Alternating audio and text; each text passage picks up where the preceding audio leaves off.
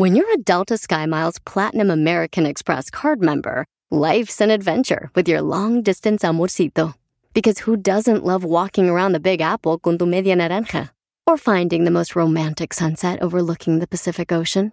And sneaking in besitos inolvidables in Venice. The Delta SkyMiles Platinum American Express card. If you travel, you know. Learn more at go.amex slash you know. eBay Motors es tu socio seguro. Con trabajo, piezas nuevas y mucha pasión, transformaste una carrocería oxidada con 100.000 millas en un vehículo totalmente único. Juegos de frenos, faros, lo que necesites, eBay Motors lo tiene. Con Guaranteed Fee de eBay, te aseguras que la pieza le quede a tu carro a la primera o se te devuelve tu dinero. Y a estos precios, quemas llantas y no dinero. Mantén vivo ese espíritu de Ride or Die, baby, en eBay Motors. ebaymotors.com. Solo para artículos elegibles se aplican restricciones.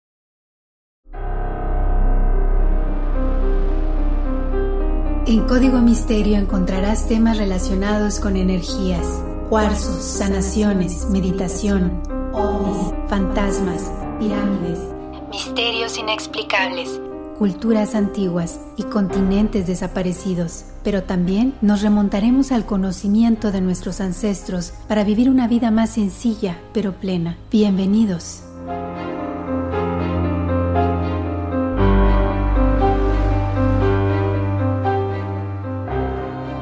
Tal? ¿Cómo están? Bienvenidos a un episodio más de Código Misterio. Les saluda Horacio Ontiveros. Ya estamos por acá con otro tema de investigación. Para los que escuchan por primera vez el podcast, bienvenidos. A los que ya son asiduos recurrentes de, este, de estos episodios, pues muchas gracias por seguir en la sintonía y en su preferencia. Ya saben que tenemos las redes sociales a su disposición. Estamos como Código Misterio en Facebook y en Instagram. Los invito también a que descarguen el podcast en todas las plataformas, Apple Podcast, Google Podcast, Spotify, Pandora también, por supuesto. Y también, bueno, pues pasemos la voz para que cada vez sea mucho más la gente que escucha Código Misterio.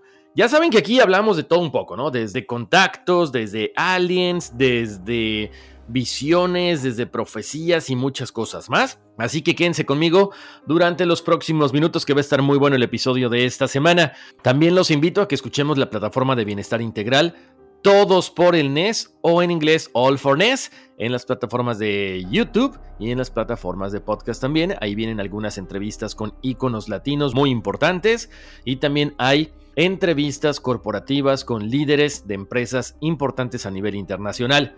Oigan, Vamos a platicar el día de hoy de un tema que sacamos a colación la semana pasada y que tenía que ver con los estigmatizados o los estigmas. Hablábamos de Giorgio Bon Giovanni y bueno, cómo aparentemente toda esta situación de que se le había aparecido la Virgen era precisamente porque tenía un mensaje para Rusia. Ahora, este mensaje, bueno, no solamente ha sido exclusivo para Giorgio Bon Giovanni, lo comentábamos ese día, sino que también fue un mensaje muy importante para los niños o para los pastores a los cuales se les aparece la Virgen en Fátima. Así que el día de hoy estaremos platicando acerca de los tres secretos de la Virgen de Fátima. Me encantaría que ustedes participen conmigo, que me digan qué piensan acerca del tercero, que es básicamente como que lo que estamos viviendo actualmente, Estaré esperando todos sus comentarios en las redes sociales, Facebook e Instagram, pero también en el correo electrónico, al igual que sus sugerencias, contacto arroba códigomisterio.com.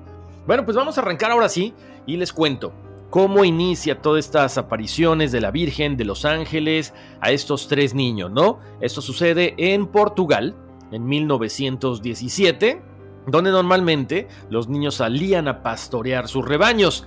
Y es cuando se les aparece por primera vez en la primavera de 1916 a Lucía, Francisco y Jacinta el mensajero celestial.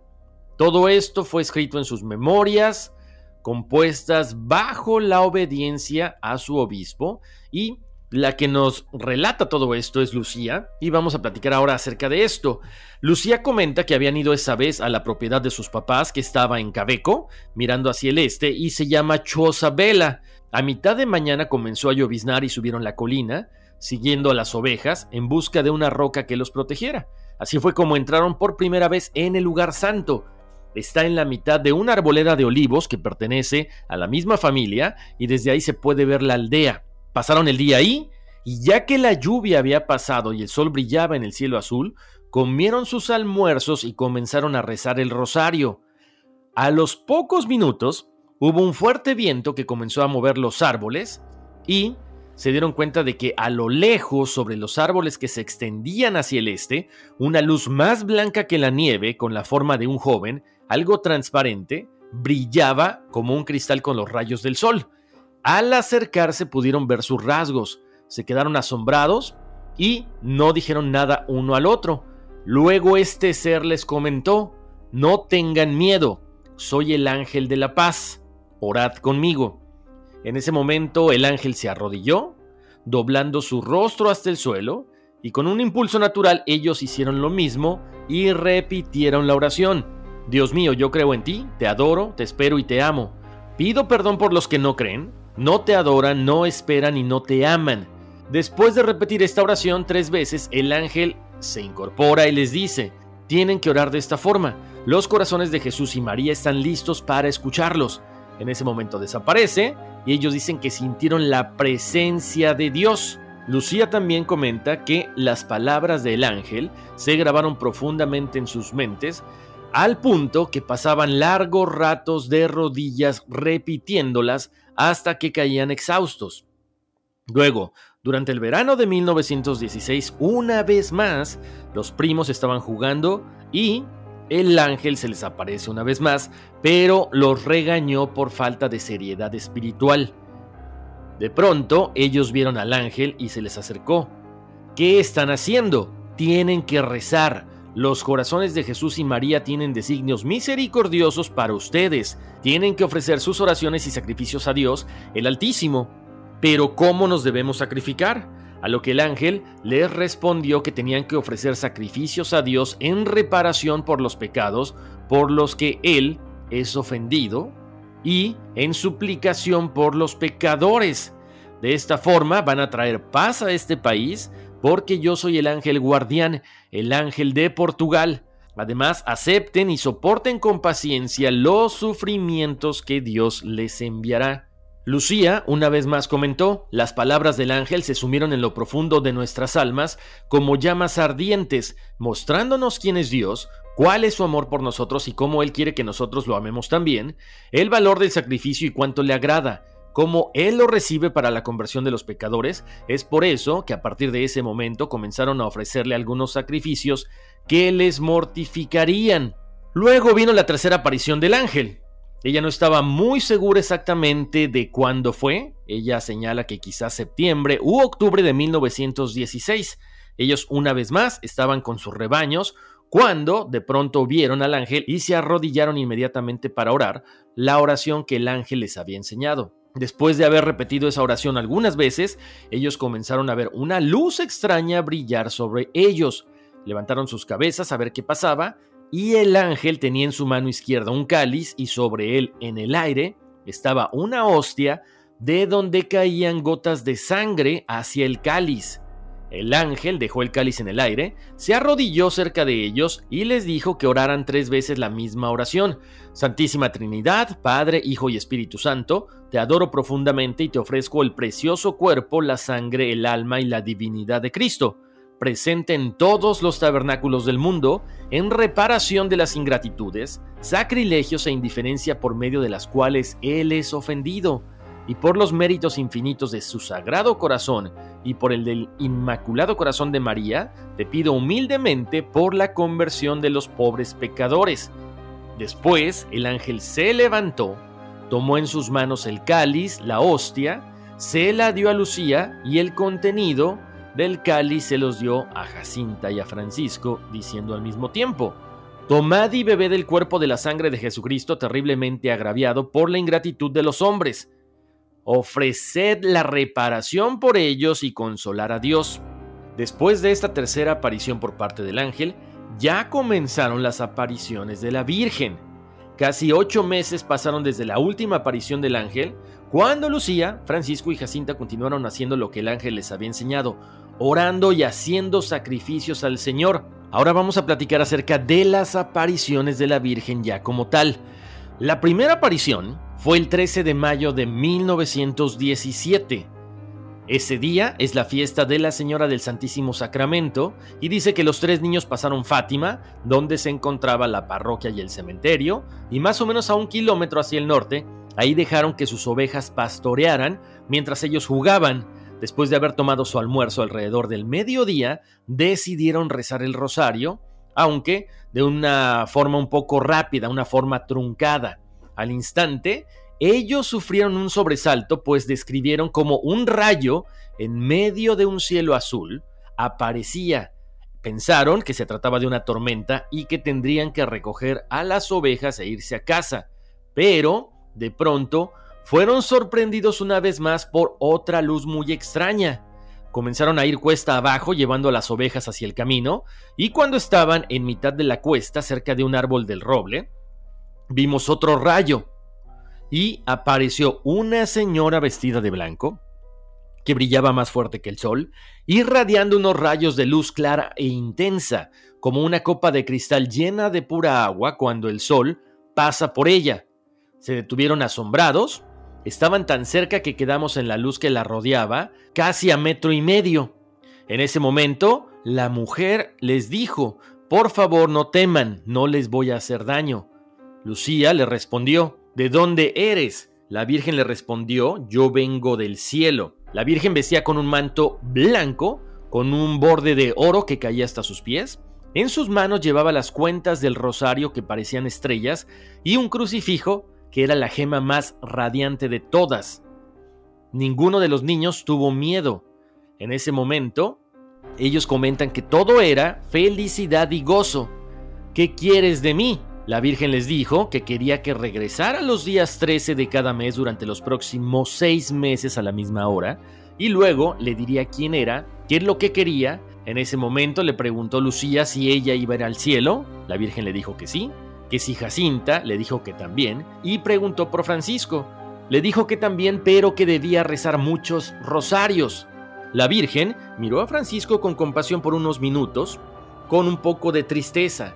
Luego, Lucía se acordó de algunos amigos que habían fallecido y le preguntó a la Virgen, ¿María Nieves está en el cielo? Sí, ella está en el cielo, contestó la Virgen. ¿Amelia está en el cielo? La Virgen le contestó que no, que ella estaba en el purgatorio y que tenían que ofrecer a Dios y aceptar todos los sufrimientos que Él les envíe en reparación por todos los pecados de la gente que ofende y por la conversión de los pecadores. Los tres pastores dijeron que sí, que así lo harían. La Virgen en ese momento les comentó que tendrían que sufrir mucho, pero la gracia de Dios estaría con ellos y los fortalecería. Lucía relata que mientras la señora pronunciaba estas palabras, abría sus manos y fueron bañados por una luz celestial que parecía venir directamente de sus manos. La realidad de esta luz penetró sus corazones, sus almas, y sabían de alguna forma que la luz era de Dios. Podían verse abrazados a ella. De pronto cayeron de rodillas y comenzaron a rezar. Santísima Trinidad, te adoramos, Dios mío, Dios mío, te amo en el Santísimo Sacramento. Comentan los niños que estuvieron de rodillas por unos cuantos minutos hasta que la Virgen habló de nuevo mencionando la guerra en Europa de la que ellos no tenían o tenían muy poco conocimiento. La Virgen les dijo, recen el rosario todos los días para traer la paz al mundo y el final de la guerra. Después de esto, la Virgen comenzó a elevarse hasta que desapareció en la distancia. La luz que rodeaba a la Virgen se adentraba entre las estrellas, por eso es que ellos comentan que a veces habían visto cómo el cielo comenzaba a abrirse. Lucía también había dicho que esto tenía que mantenerse en secreto, porque seguramente los adultos no creerían la historia de los tres pastores. Jacinta no pudo contener la emoción y le comentó todo a su mamá, quien le escuchó pacientemente, pero le dio poca credibilidad a los hechos. Sus hermanos, sus hermanas, estaban con muchas dudas y siempre estaban preguntando. Entre las personas que interrogaron más a Jacinta fue su padre, quien estuvo tratando de aceptar la historia como la verdad. Él creía en la honestidad de los niños y tenía una simple apreciación por las obras de Dios, de manera que él fue el primer creyente en las apariciones de Fátima.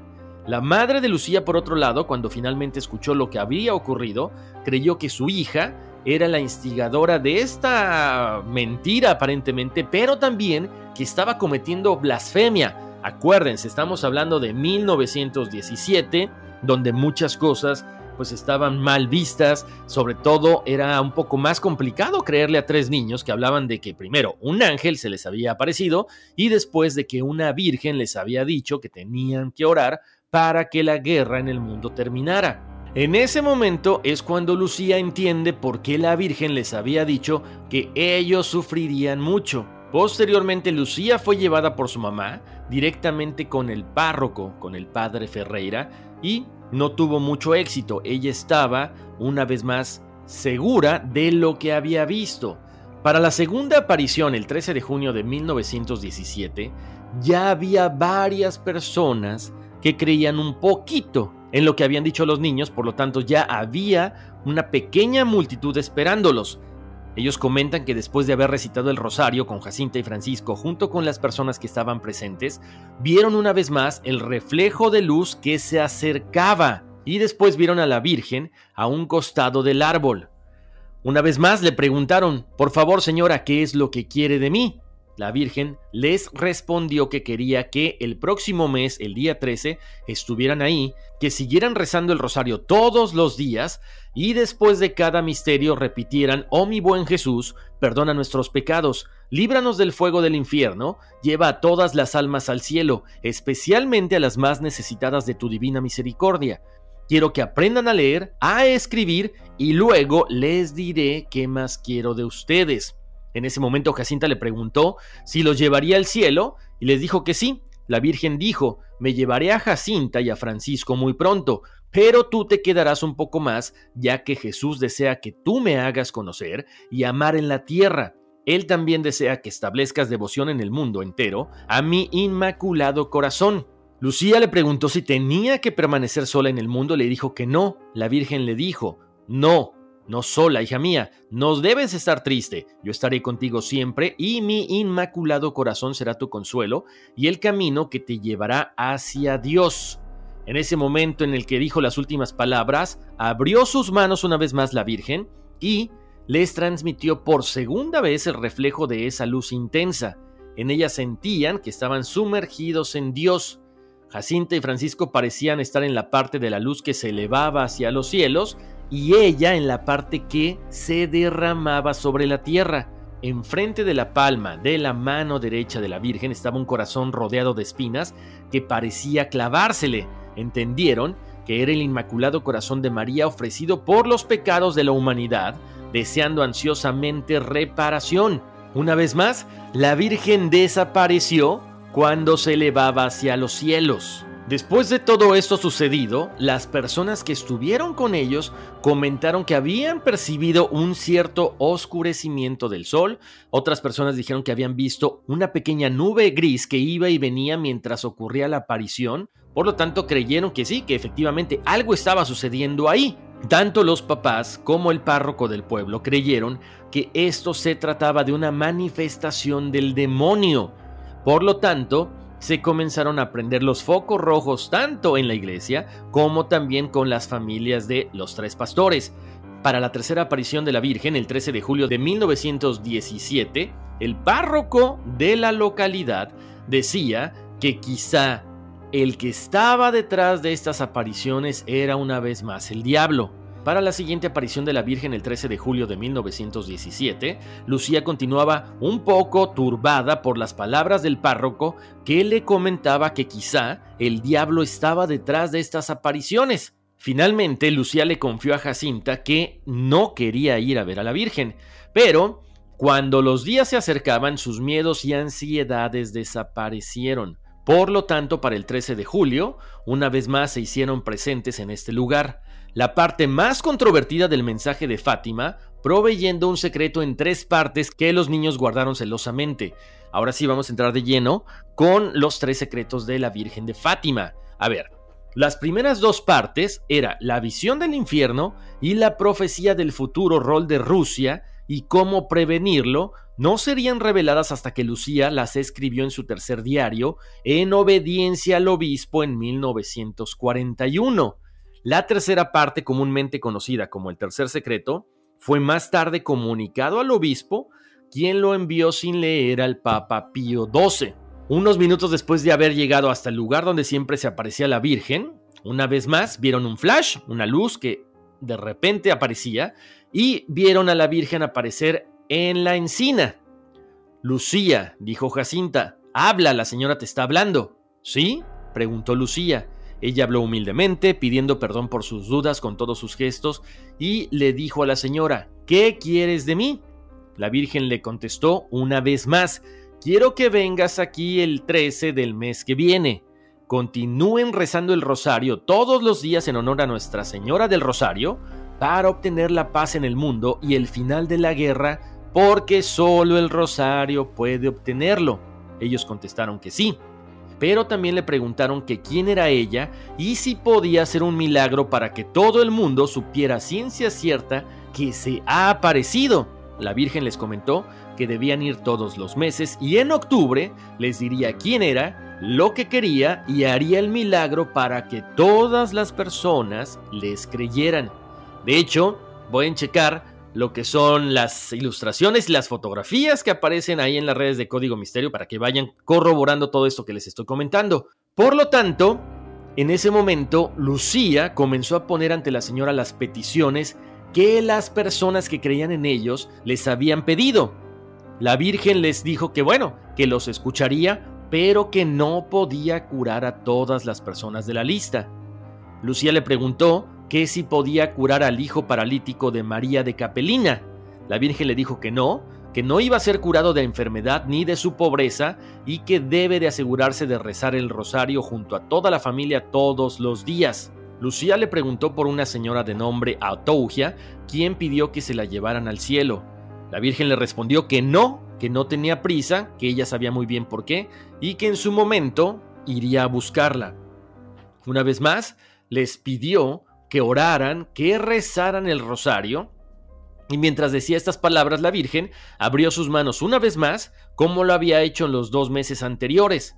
Los rayos de luz parecían penetrar la tierra y vieron como si fuera un mar de fuego. Mientras la Virgen decía estas palabras, abrió sus manos una vez más, como lo había hecho ya en las dos ocasiones anteriores, y les dio a conocer el primer secreto de Fátima. Ellos comentan que los rayos de luz parecían penetrar en la tierra y vieron un mar de fuego.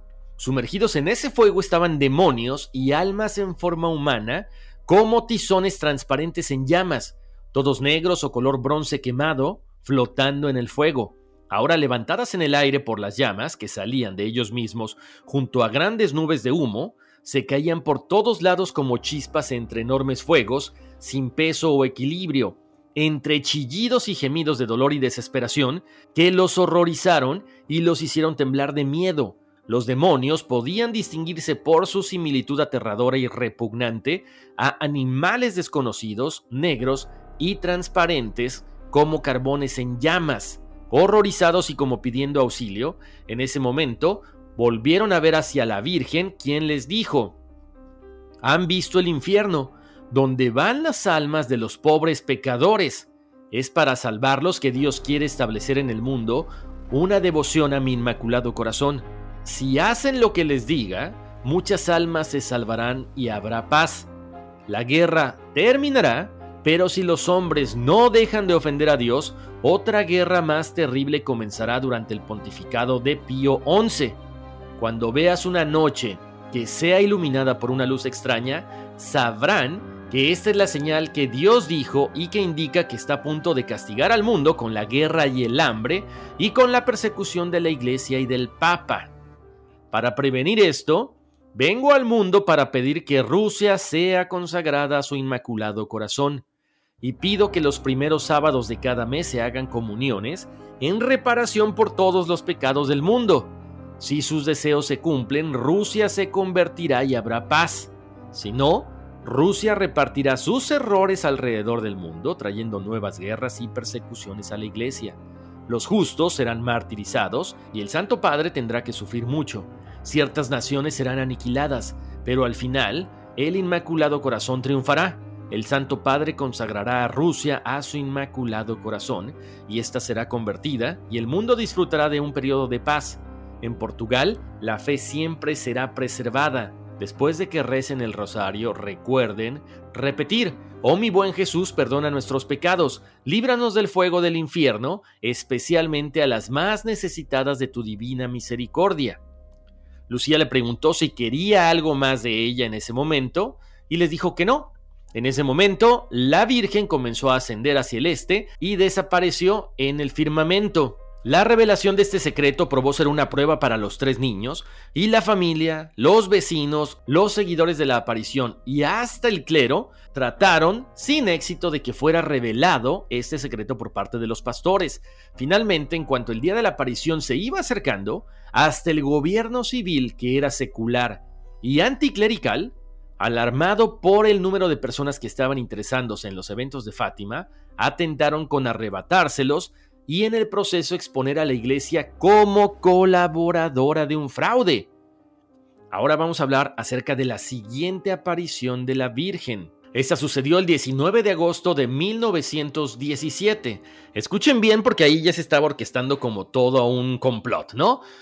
Bajo el pretexto de proveerles un propio automóvil para que los niños pudieran trasladarse seguros en medio de la multitud que rodeaba sus hogares, el alcalde del distrito, que estaba ubicado en Fátima, llegó precisamente el 13 de agosto, una semana antes de la siguiente aparición, y trató de convencerlos de que les confiara el primer secreto de Fátima.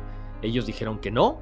Incluso se ofreció llevar a los tres niños y a sus padres a ver al párroco, quien decía que quería verles. El alcalde se llevó a los niños al distrito de Villanova en Ourem, Ahí intentó comprarlos, los amenazó de muerte y encerró en una celda con otros criminales para hacerlos que le confiaran el primer secreto de Fátima. Obviamente no tuvo ningún resultado. Fíjense nada más lo que son las cosas. Como ellos estaban detenidos, el día 13, que es el día que se les aparece a la Virgen a ellos, dicen que se hicieron visibles para muchas personas que estaban ahí congregadas algunos signos de que la Virgen estaba ahí. Pero a los pocos minutos la gente se dispersó porque ellos no sabían, no entendían por qué los niños no habían llegado a ver a la Virgen como cada día 13. Para el día 15 de agosto, el alcalde los condujo de nuevo hasta Fátima, los dejó a los pies de la rectoría y ahí fueron vistos por la gente que salía de misa tratando de saber y de entender por qué no se habían presentado dos días antes a la visita de la Virgen. Bueno, les cuento, en cuanto a los planes, obviamente, como se habían retrasado un poco, para el domingo 19, los tres pastores estaban con sus rebaños y fue cuando alrededor de las 4 de la tarde presintieron que la Virgen estaba a punto de aparecerse. A los pocos minutos se les apareció la Virgen y una vez más Lucía le preguntó, ¿qué quieres de mí? Quiero que vengan otra vez a Cobadiría el 13 del mes que viene y continúen rezando el rosario todos los días. El último día yo haré un milagro para que todos crean. Y le preguntaron ellos, ¿qué debemos hacer con las ofrendas que deja la gente en el pueblo? Quiero que me hagan dos andas para cargar estatuas de la Virgen por la fiesta de Nuestra Señora del Rosario. Quiero que tú y Jacinta lleven una de ellas con otras dos niñas. Van a ir vestidos de blanco y luego quiero que Francisco con tres niños ayudándolo carguen la otra. Los niños tendrán que vestir de blanco también. Lo que quede de las ofrendas ayudará para la construcción de la capilla, que ha de ser construida aquí. Luego Lucía preguntó por la curación de algunos enfermos y la Virgen le comentó, a algunos los curaré este año, pero no a todos. Y recuerden, tienen que rezar, rezar mucho, hacer sacrificios por los pecadores. Muchas almas se van a ir al infierno porque nadie está dispuesto a ayudarlas con sacrificios. Después de esto, se retiró como en otras ocasiones. Para el 13 de septiembre de 1917, más de 30.000 personas se reunieron en Coba para la aparición de este mes. Ahora, mientras se rezaba el rosario, la multitud pudo ver a los niños ponerse de pie mirando hacia el este y ver cómo la admiración se apoderaba de sus rostros. A los pocos minutos, la Virgen se apareció y Lucía preguntó, ¿qué quieres de mí? Continúen rezando el rosario, dijo la Virgen. Háganlo todos los días para que cese la guerra. En octubre vendrá nuestro Señor, así como Nuestra Señora del Perpetuo Socorro y Nuestra Señora del Monte Carmelo, y San José se aparecerá con el niño Jesús para bendecir al mundo. A Dios le gustan sus sacrificios. En ese momento Lucía preguntó, tengo muchas peticiones de personas que piden su ayuda. Preguntan si van a curar a la niña que es sordomuda. La Virgen le contestó que ella mejoraría en un año y las conversiones que algunos han pedido, las sanaciones de los enfermos, una vez más la Virgen les contestó lo mismo. Algunas las curaré, otras no. Nuestro Señor no confía en todos ellos, pues algunos, si recuperan su salud, volverían a caer en los vicios y los pecados. Y quiero, además, que construyan una capilla pequeña aquí con el dinero que las personas hayan dejado deseo que se construya una capilla en honor a Nuestra Señora del Rosario, pero diles que se utilice solo la mitad del dinero para esto. La otra mitad será para las andas que ya les comenté. En ese momento Lucía le comentó a la Virgen, muchos creen que soy una impostora y un fraude, dicen que merezco ser colgada o quemada. ¿Puedes hacer un milagro para que ellos me crean? La Virgen le contestó una vez más que en octubre haría el milagro para que todos crean. Después de esto, se elevó como antes y Lucía, señalando a la Virgen y a la multitud, les gritó, si desean verla, miren, miren. Tenemos que hacer una breve pausa comercial, pero regresando seguiremos platicando acerca de las apariciones de la Virgen y de los tres secretos de Fátima. It's your time. Join global thought leader, executive producer, and New York Times bestselling author TD Jakes and today's leading culture shifters for an experience unlike any other. At the 2024 International Leadership Summit, spiritual and business leaders can gain the practical tools they need to maximize their timing for success. With world class discussions, breakout sessions, and networking opportunities, this is where your dreams turn into reality. Timing is everything, and your time is now. March 21st through 23rd in Dallas, Texas. Register today at thisisils.org. Estamos de vuelta aquí en Código Misterio. Les saluda Horacio Ontiveros y seguimos platicando acerca de los tres secretos de la Virgen de Fátima, de estos tres secretos confiados a estos pastores. Para la siguiente aparición de la Virgen el 13 de octubre de 1917, así como había muchas personas que confiaban en ellos, también los detractores cada vez eran mayores. Una vez más, se apareció la famosa luz y Lucía le preguntó a la Virgen, ¿qué quieres de mí? Ella le comentó que quiere que se construya una capilla ahí en su honor, que sigan rezando el rosario todos los días, porque la guerra terminará pronto y los soldados regresarán a sus hogares. Le preguntó cuál era su nombre y le dijo la Virgen, yo soy la señora del rosario. Lucía le comentó que tenía muchas peticiones de muchas personas y si se las concedería, a lo que la Virgen una vez más le dijo, algunas serán concedidas y otras las debo negar. Las personas deben rehacer sus vidas y pedir perdón por sus pecados. No deben de ofender más a nuestro Señor. Ya ha sido ofendido demasiado. Lucía le preguntó que si tenía algo más para ella y le dijo que no. En ese momento, una vez más, ya conocida como la Señora del Rosario, la Virgen se elevó y tornó las palmas de sus manos hacia el cielo oscuro. Aunque la lluvia había cedido, algunas nubes oscuras continuaron obscureciendo al sol, que de repente se escapaba entre ellos y se vio como un disco de plata. Lucía gritó, miren al sol. En ese momento, dos distintas apariciones pudieron ser vistas. El fenómeno del sol presenciado por 70.000 personas. Y Lucía describe esta aparición en su diario. Después de que la Virgen desapareció en la inmensa distancia del firmamento, vimos a San José y al niño Jesús que parecían estar bendiciendo el mundo, ya que hacían la señal de la cruz con sus manos. Un poco después, cuando esta aparición terminó, vi a nuestro Señor y a Nuestra Señora, me parece que era la dolorosa. Nuestro Señor parecía bendecir al mundo al igual que lo había hecho San José. Esta aparición también desapareció y vi a Nuestra Señora una vez más, parecida a Nuestra Señora del Carmen. Cabe mencionar que estas serían las últimas apariciones en Fátima para Jacinta y Francisco, porque posteriormente fallecerían. Sin embargo, a Lucía, la Virgen se le apareció una séptima vez en 1920, tal como lo había prometido el mes de mayo. En esta ocasión, Lucy estaba en oración antes de dejar Fátima para ir a un internado de niñas y la Virgen se le apareció para alentarla que se dedicara enteramente a Dios. Mientras los niños veían las diversas apariciones de Jesús, María y San José, la multitud presenció un prodigio diferente, lo que se conoce ahora como el famoso milagro del sol, que de hecho las fotos están en las redes sociales de Código Misterio, Facebook e Instagram. Entre los testigos comentaron lo siguiente.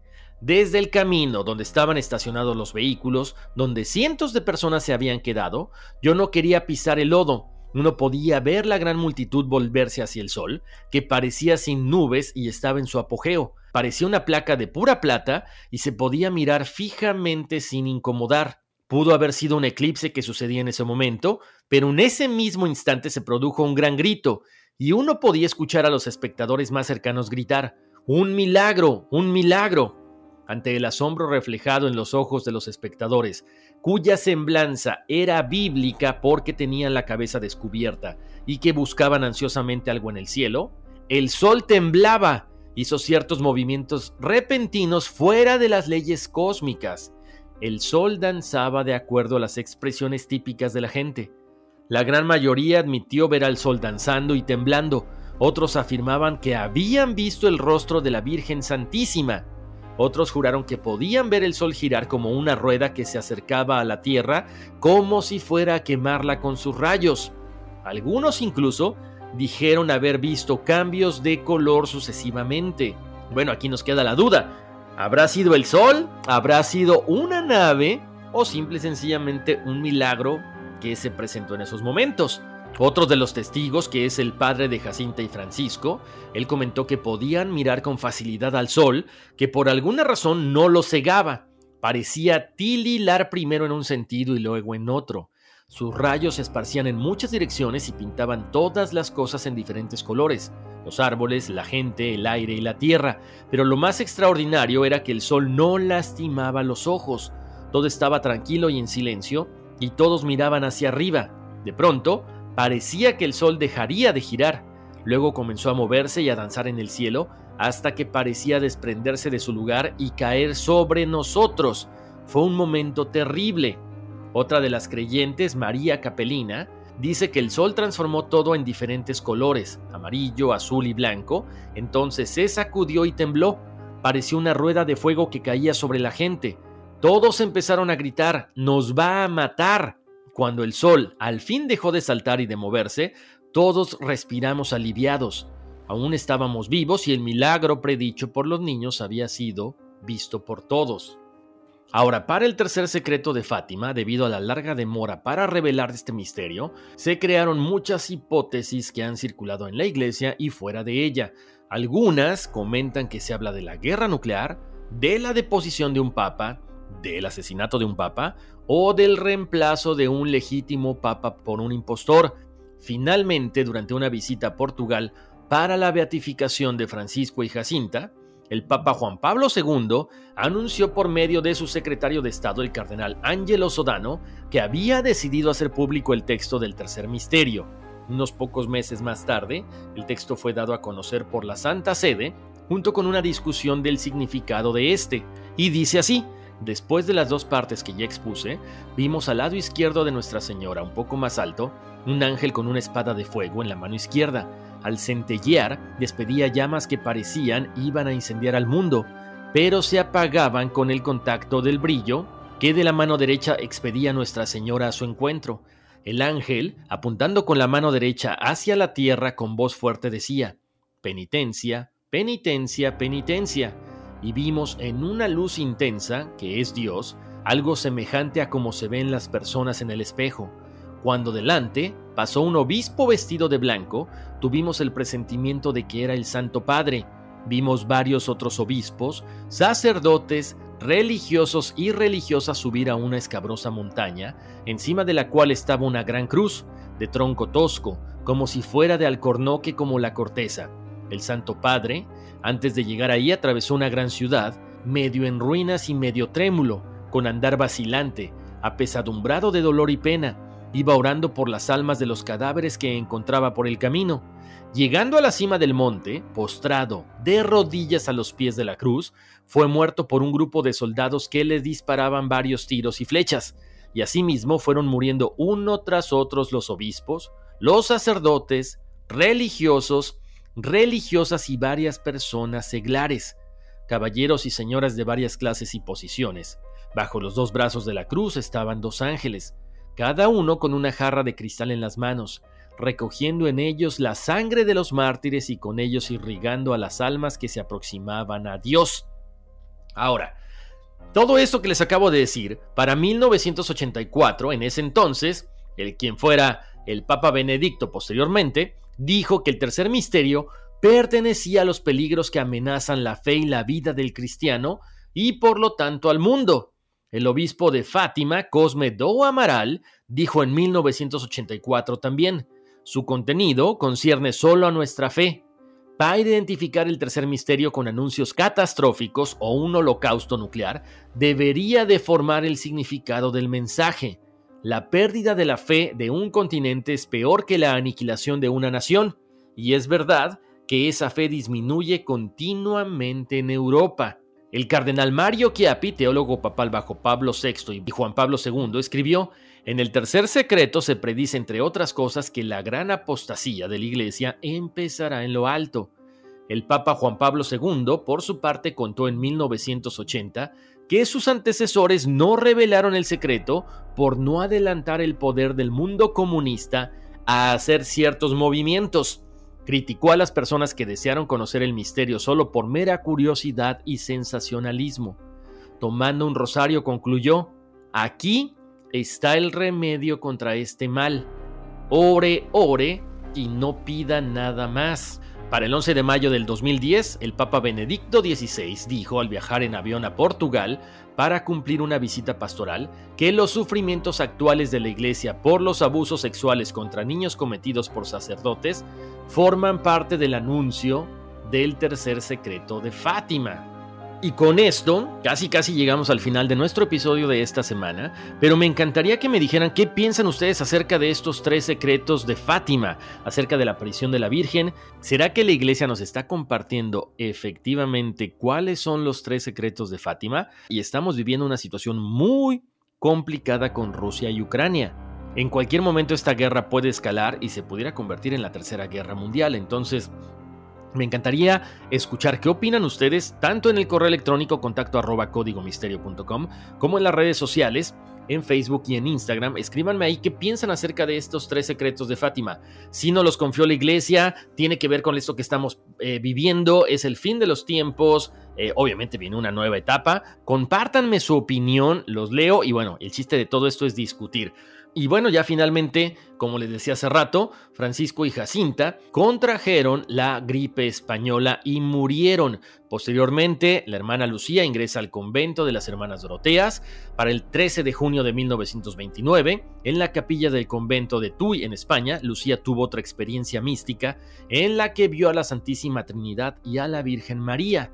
La Madre de Dios le dijo, ha llegado el momento en que Dios le pide al Santo Padre, en unión con todos los obispos del mundo, hacer la consagración de Rusia a su inmaculado corazón, prometiendo salvarla por este medio. El 13 de octubre de 1930, el obispo de Leiria proclamó que las apariciones de Fátima son auténticas. Sor Lucía escribió El secreto de Fátima 18 años después de las apariciones, entre 1935 y 1941, por órdenes de sus superiores. Ella escribió cuatro memorias de los acontecimientos de Fátima. La tercera memoria fue publicada en el 41 y escribió las dos primeras partes del secreto y explicó que había una tercera parte que el cielo aún no le permitía revelar. En la cuarta memoria añadió una frase al final de la segunda parte, donde dice, en Portugal se conservará siempre el dogma de la fe. Esta frase fue la base de mucha especulación y se dijo que la tercera parte del secreto se refería a una gran apostasía. Tras la publicación de la tercera y cuarta memoria, el mundo puso atención en el secreto de Fátima y las tres partes del mensaje, incluyendo la petición de la Virgen para que Rusia se consagre a su inmaculado corazón a través del Papa y los obispos del mundo. El 31 de octubre de 1942, el Papa Pío XII consagró no solo Rusia, sino a todo el mundo al Inmaculado Corazón de María. Lo que faltó, sin embargo, escuchen, fue la participación de los obispos del mundo. La tercera parte del secreto de Fátima fue leído por varios papas, pero el secreto se mantuvo con el obispo de Eleiria hasta 1957. Otra de las cosas que llama la atención es que Juan Pablo II, por su parte, cuando pidió el sobre que contiene la tercera parte del secreto, tras el intento de asesinato que sufrió el 13 de mayo de 1981, comentó que se dio cuenta de la conexión entre el intento de asesinato y Fátima, y añadió, fue la mano de una madre que guió la trayectoria de la bala. También Juan Pablo II decidió que se hiciera público este secreto en el año 2000. Ahora yo me quedo con la duda de cómo hilar estos puntos entre los secretos de Fátima, entre Rusia y lo que les comentaba al principio, esta reunión que tuvo Giorgio Bon Giovanni con Mikhail Gorbachev para revelarle la importancia del papel que jugaría Rusia en el cumplimiento o no de la tercera profecía de Fátima. Los leo, me interesa mucho saber qué opinan ustedes acerca de todo esto. Yo como siempre, wow, me sorprendí con la información que obtuve durante la investigación. Les mando abrazos, bendiciones y vámonos, que aquí espantan. Across America, BP supports more than 275,000 jobs to keep energy flowing. Jobs like building grid-scale solar energy in Ohio and producing gas with fewer operational emissions in Texas. It's and, not or. See what doing both means for energy nationwide at bp.com slash investing in America.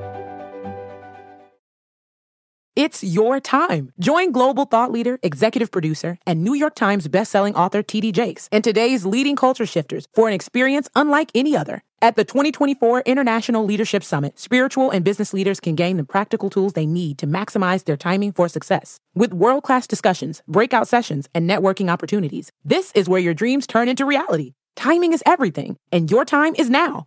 March 21st through 23rd in Dallas, Texas. Register today at thisisils.org.